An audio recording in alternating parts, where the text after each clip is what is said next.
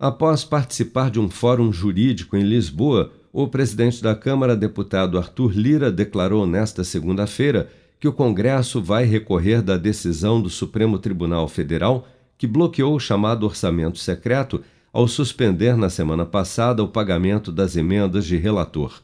Segundo Lira, está se aguardando apenas a publicação da liminar que determinou a suspensão para entrar com o recurso. Acompanhe. A gente espera que o acórdão primeiro da decisão da liminar seja publicado para que o Congresso Nacional, isso nós estamos conversando aqui com o presidente Rodrigo Pacheco, que retorna ao Brasil hoje, possa sim é, entrar com um embargo de declaração e que nesse embargo, com muita tranquilidade, como eu acabei de frisar, com transparência, com calma e com a, a habitual é, conversa entre os poderes, isso possa ser devidamente esclarecido.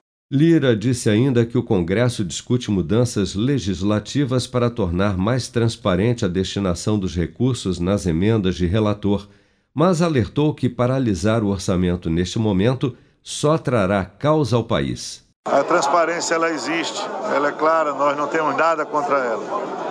O Congresso, a Câmara e o Senado já começaram semana passada a discutir uma mudança legislativa para o que aparentemente incomoda mais, que é saber a quem o relator geral está atendendo. Isso está nessa mudança legislativa. Além disso, todas as questões factuais né, no que ocorre com a paralisação do orçamento de 20 e de 21. Eu acho que se pensou numa situação e se criou outra situação.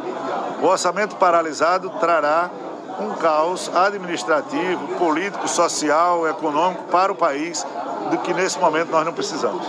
Na semana passada, os dez ministros do Supremo Tribunal Federal decidiram por oito votos a dois suspender a execução das chamadas emendas de relator, impondo uma dura derrota à sustentação política do governo no Congresso.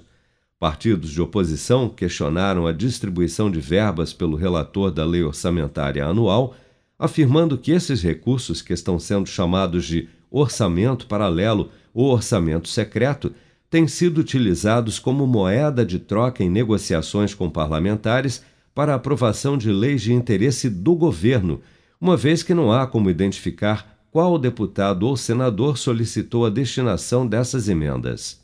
Com produção de Bárbara Couto, de Brasília, Flávio Carpes.